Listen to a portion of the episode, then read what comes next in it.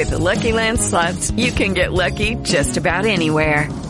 This is your captain speaking. Uh, we've got clear runway and the weather's fine, but we're just going to circle up here a while and uh, get lucky. No, no, nothing like that. It's just these cash prizes add up quick. So I suggest you sit back, keep your tray table upright, and start getting lucky. Play for free at LuckyLandSlots.com. Are you feeling lucky? No purchase necessary. Void where prohibited by law. 18 plus terms and conditions apply. See website for details. It is Ryan here, and I have a question for you. What do you do when you win? Like, are you a fist pumper? A woohooer, a hand clapper, a high fiver. I kind of like the high five, but if you want to hone in on those winning moves, check out Chumba Casino. At ChumbaCasino.com, choose from hundreds of social casino style games for your chance to redeem serious cash prizes. There are new game releases weekly, plus free daily bonuses. So don't wait. Start having the most fun ever at ChumbaCasino.com. No purchase necessary. VGW Group. Void were prohibited by law. See terms and conditions. 18 plus. Um dos livros que eu li na época do seminário tinha um título que é autoexplicativo. O título é assim: Como aproveitar ao máximo o seu tempo e potencial. E de lá para cá surgiram muitos livros sobre autoajuda, sobre a gente aprender a pensar a gestão do tempo, dos recursos, dos talentos. E muitos coaches, não é? Essa cultura do coach apareceu e muita gente critica essas coisas. Na verdade, eu com o meu ponto de vista bíblico, teológico, não tenho nenhuma dificuldade com essas coisas. É só entendo que, assim como tudo na vida, a gente precisa passar pelo crivo da palavra. É claro que a gente tem que analisar todas as coisas, como o apóstolo Paulo fala aos Tessalonicenses, não é? E reter o que é bom. E ficar só com o que é bom, colocar tudo à prova segundo a Bíblia. Mas a verdade é que a própria palavra de Deus, ela ensina muito para a gente sobre aproveitar a vida, sobre o que é de fato aproveitar a vida, sobre o que é de fato otimizar o nosso tempo e potencial.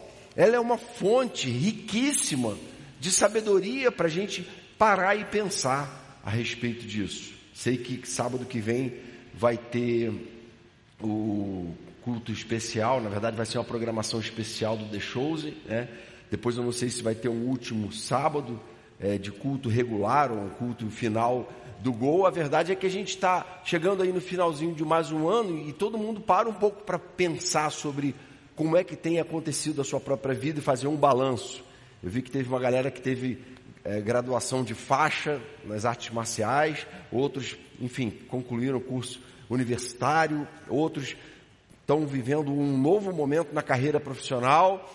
O que é importante é a gente entender e parar para pensar na nossa vida, porque a gente, como cristão, o tempo todo precisa estar avaliando e reavaliando nossas escolhas, nossas prioridades e o que a gente tem feito da nossa vida. O Evangelho ensina isso para a gente. E eu escolhi um texto que trata desse tema. Né? O texto é a parábola que está lá em Lucas capítulo 16, a partir do verso 1.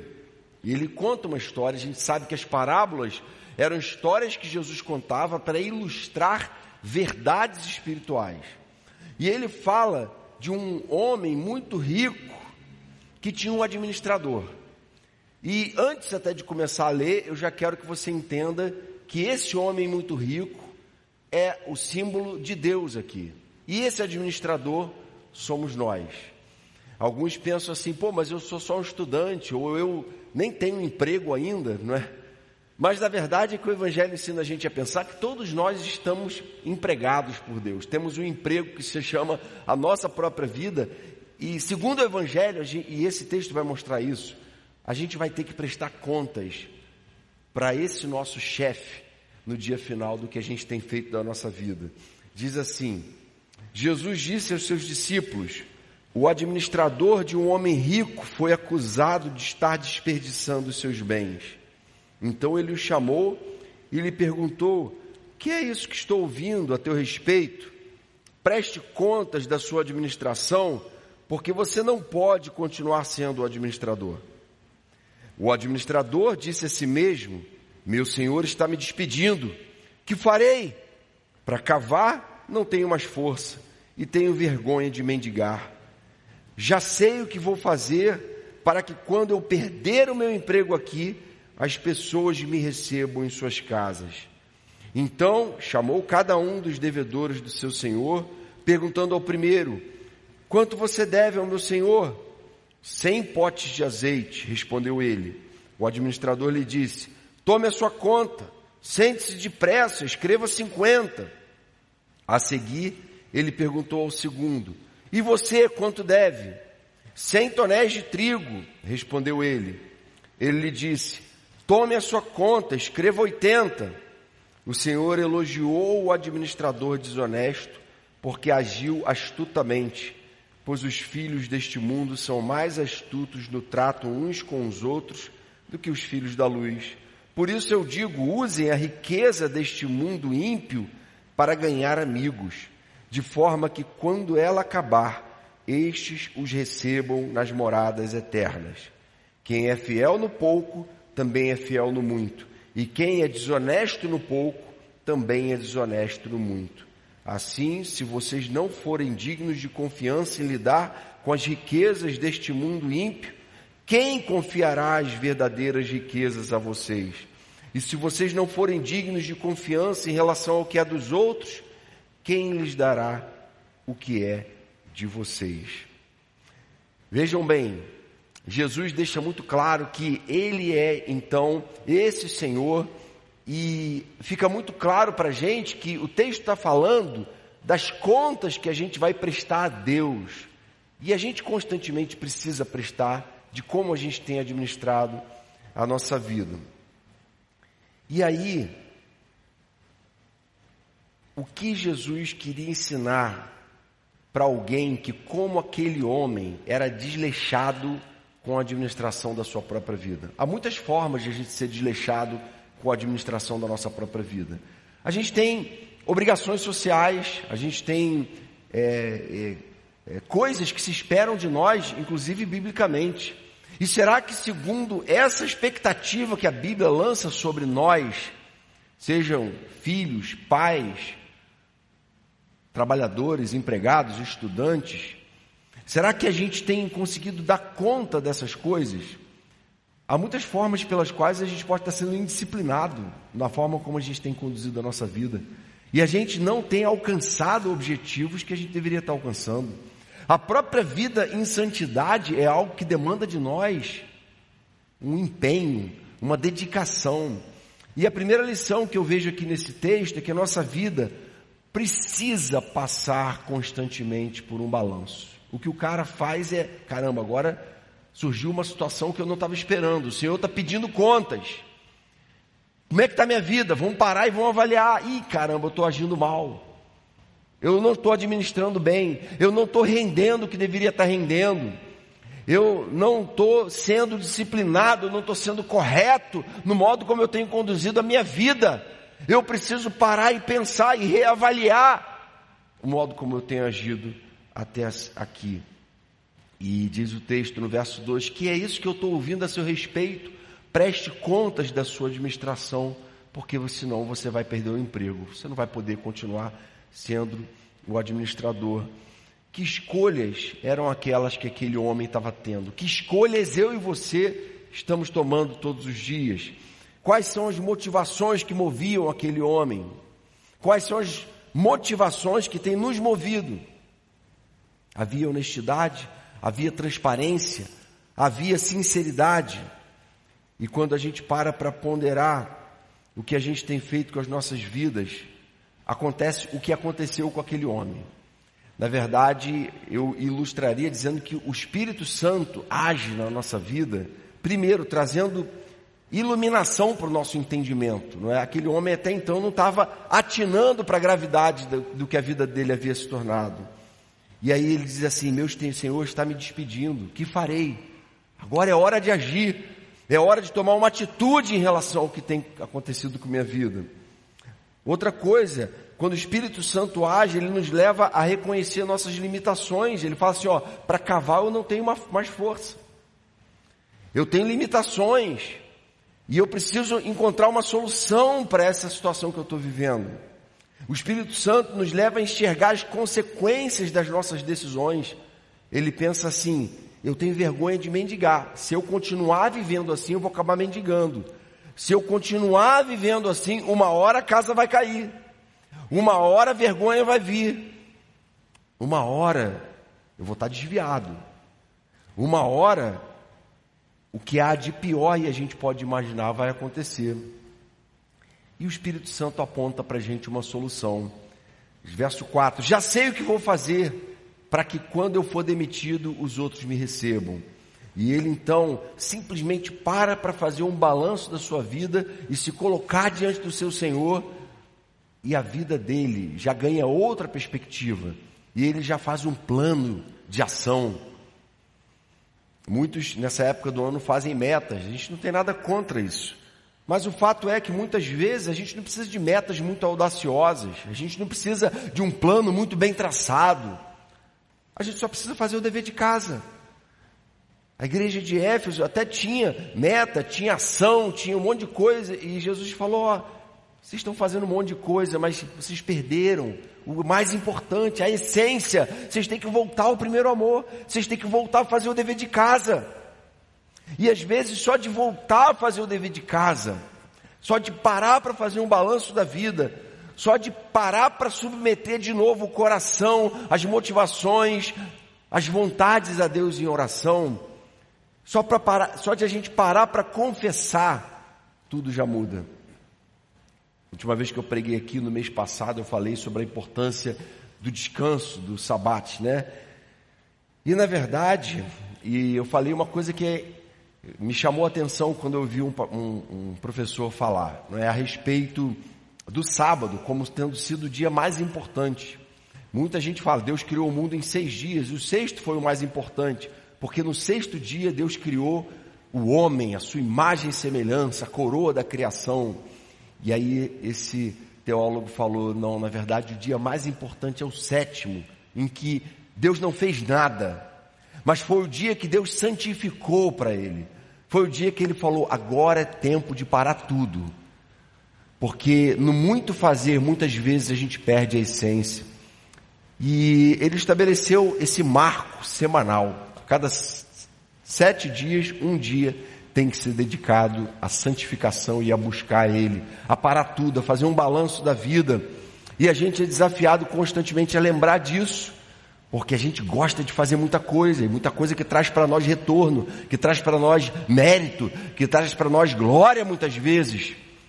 Só que exatamente no momento que Deus chama a gente a parar tudo, é que Ele é glorificado e tudo que a gente faz passa a ser feito não para nossa glória, mas para a glória dEle, para a santificação do nome dEle.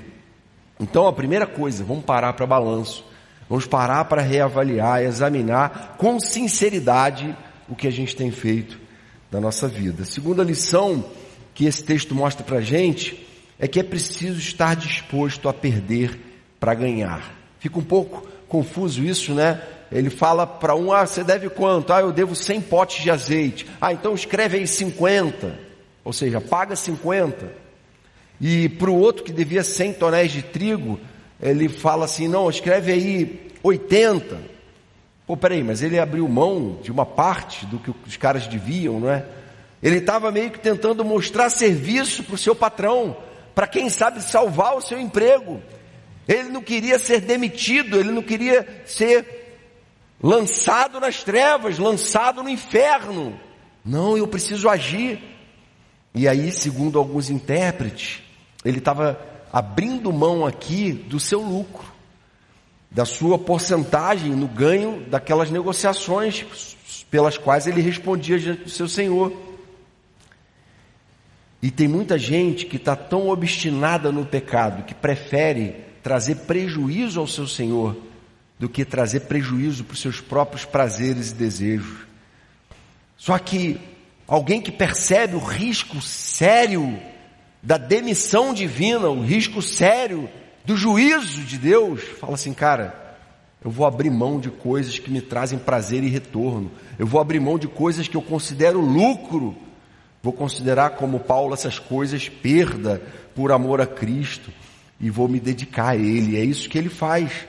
Ele então abre mão do seu ganho, agora não importa, agora o que importa é que o meu Senhor tenha o que é dele de volta. É que eu preste contas e devolva a ele o que eu devo a ele. E essa é a solução de alguém que entende que a caminhada com o nosso Senhor tem a ver com perder para ganhar.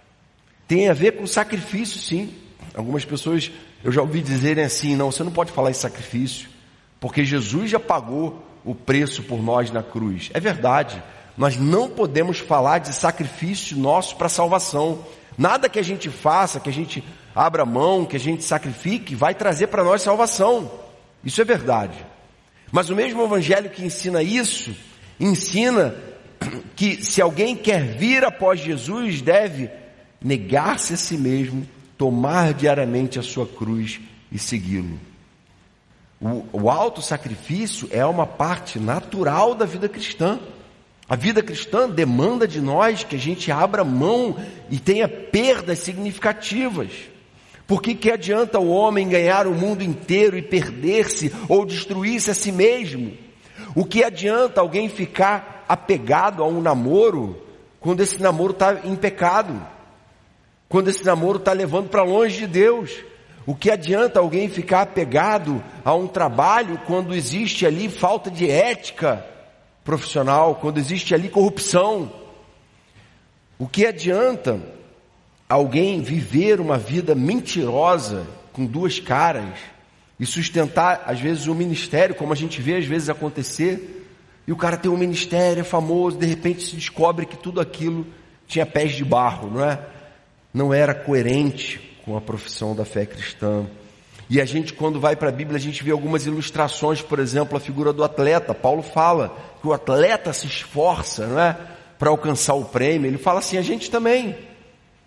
A vida cristã, ela tem recompensas, e essas recompensas vêm a partir de empenho nosso, de disciplina, de dedicação, de coisas das quais a gente abre mão para viver uma plenitude de vida na presença de Deus. Coisas que Aqui nesse mundo as pessoas consideram muito, mas que na eternidade não tem real valor. A outra figura que a gente vê presente também na Bíblia é a do soldado, que se abstém de muita coisa, que, que abre mão da sua própria vida, mas para o país ganhar a guerra, não é?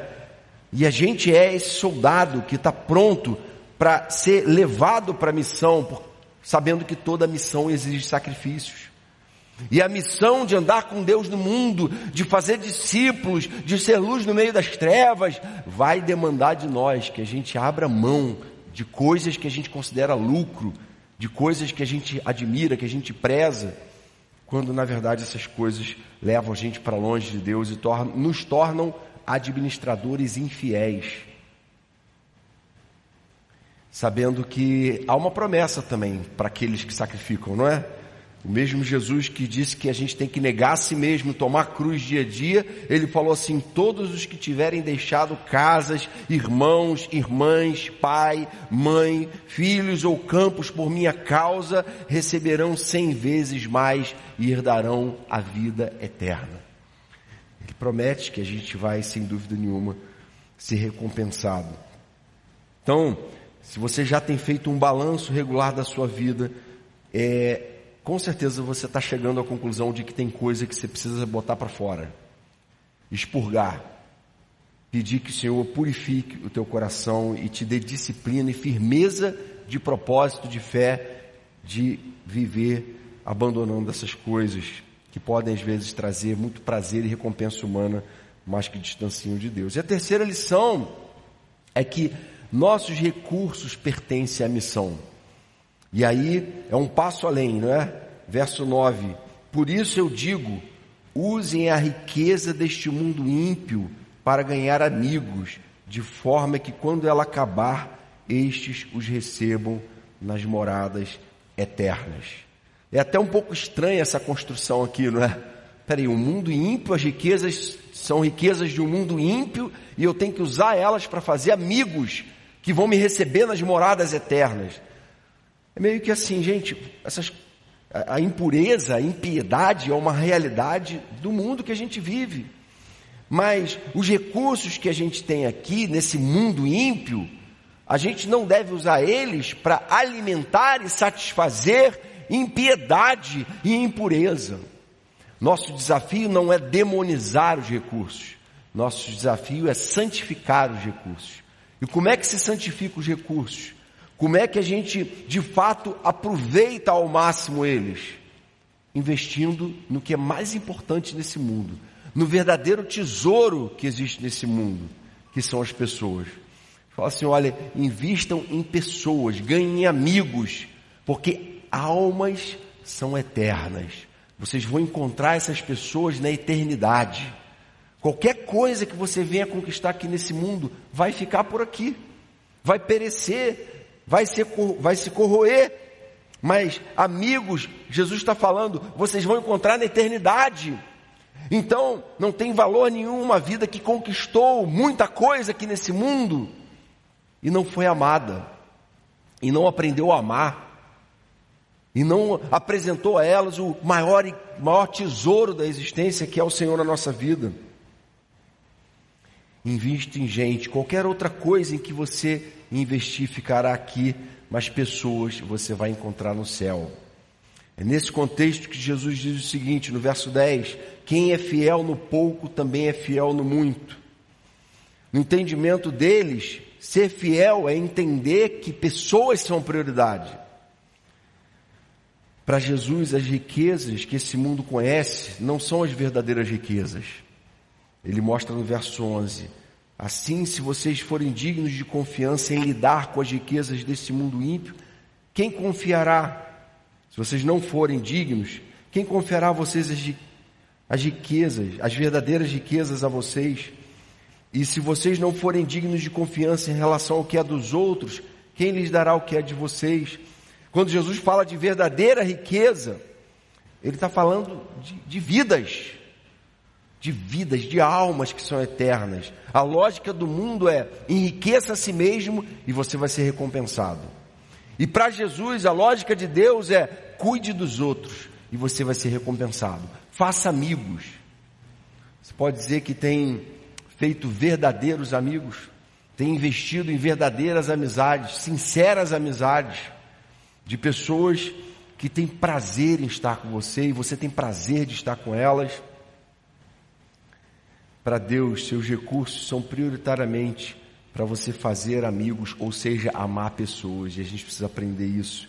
E essa é uma reflexão importante para o tempo que a gente está vivendo, em que as pessoas são avaliadas pelo retorno que elas podem trazer em termos de utilidade. Essa pessoa é útil, se ela é útil, eu vou usar ela. Uma relação utilitária, que muitas vezes é, é uma mentalidade empresarial que, que se tornou natural no meio corporativo. Eu, eu tenho pessoas que eu contrato para poder usar essas pessoas para os propósitos e missões da empresa. Quando, na verdade, na lógica do reino de Deus, isso não se aplica.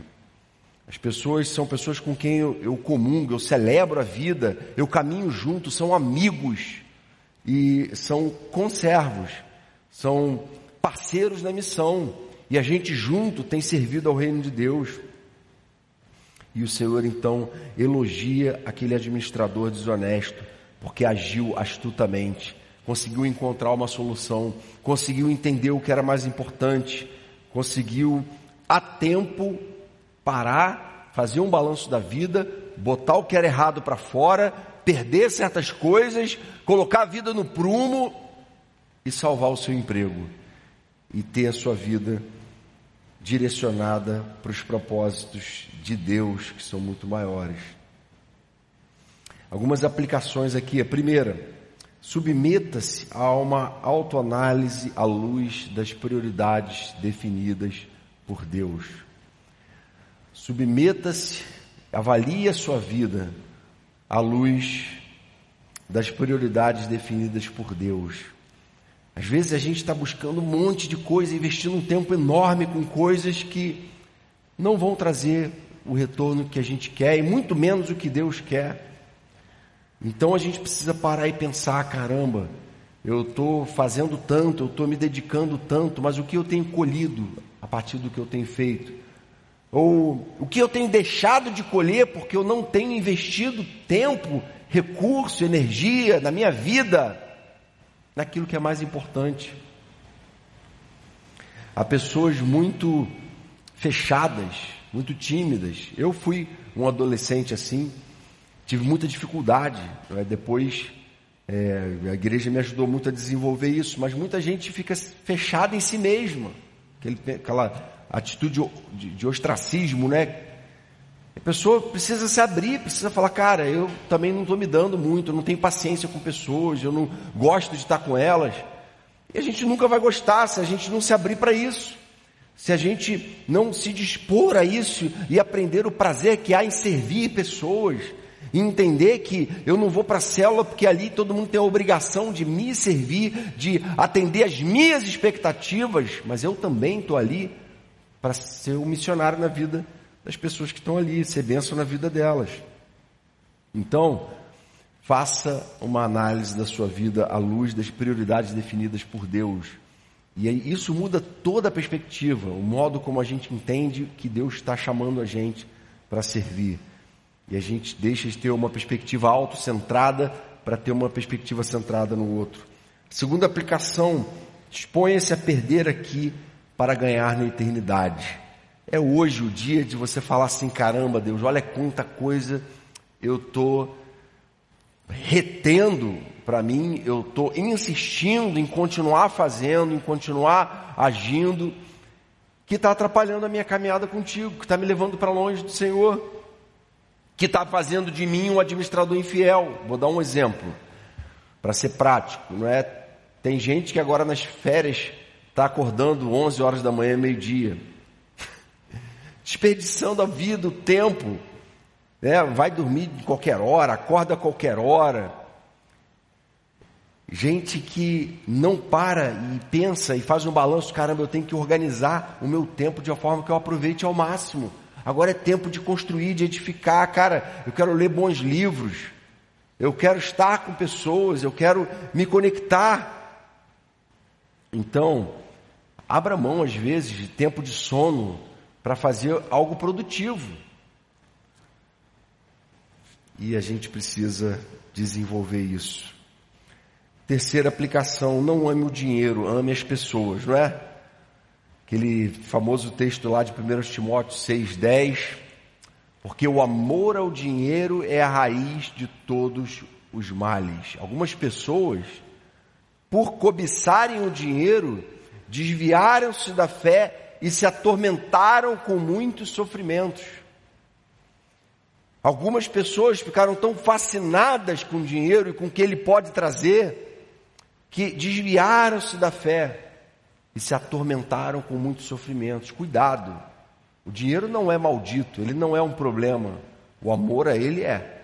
O dinheiro pode ser uma grande bênção se ele é usado para servir o reino, se ele é usado para servir pessoas, se ele é usado como parte da missão que Deus tem para mim. Por exemplo, no meu caso, família, não é? Eu tenho uma família para sustentar, eu estou investindo em pessoas, pessoas mais próximas a mim cuidando daqueles que Deus confiou a mim. E eu preciso entender que essa é a prioridade de Deus. E se eu estiver administrando bem, aquele que está sendo fiel no pouco, ele vai colocar sobre o muito, para abençoar mais e mais vidas e impactar mais e mais vidas. Amém? Vamos orar? Pai querido, obrigado por essa parábola, por esses ensinos, e a gente quer te pedir perdoa cada um de nós naquilo em que a gente tem sido um administrador infiel da nossa vida. A gente quer aprender a gerir a nossa vida segundo o que a tua palavra nos ensina, segundo a sabedoria eterna, imutável e perfeita da tua palavra. Senhor, vem nos ensinar a eleger as prioridades que o teu evangelho estabelece para nós e vem nos capacitar a enxergar onde a gente tem falhado, onde a gente tem sido indisciplinado e vem trazer mudança para a nossa vida, Senhor vem trazer uma atitude diferente em relação a tudo que a gente tem feito. É o que te pedimos, Jesus. Continua abençoando o gol. Está chegando mais ao final de mais um ano de atividade. Que o Senhor abençoe cada um que tem servido aqui. Que o teu Espírito faça o coração deles transbordar de alegria por se sentirem úteis na tua obra. E que muitos e muitos jovens, Senhor, sejam alcançados e impactados por gente que tem disposto recurso, tempo e a própria vida para amar essas pessoas e caminhar com elas, discipulando elas. Abençoa cada célula do Gol, o ministério do pastor Felipe e a vida de cada um que tem sido impactado por esse ministério. Em teu nome que te pedimos, Jesus. Amém, Pai. Amém, queridos.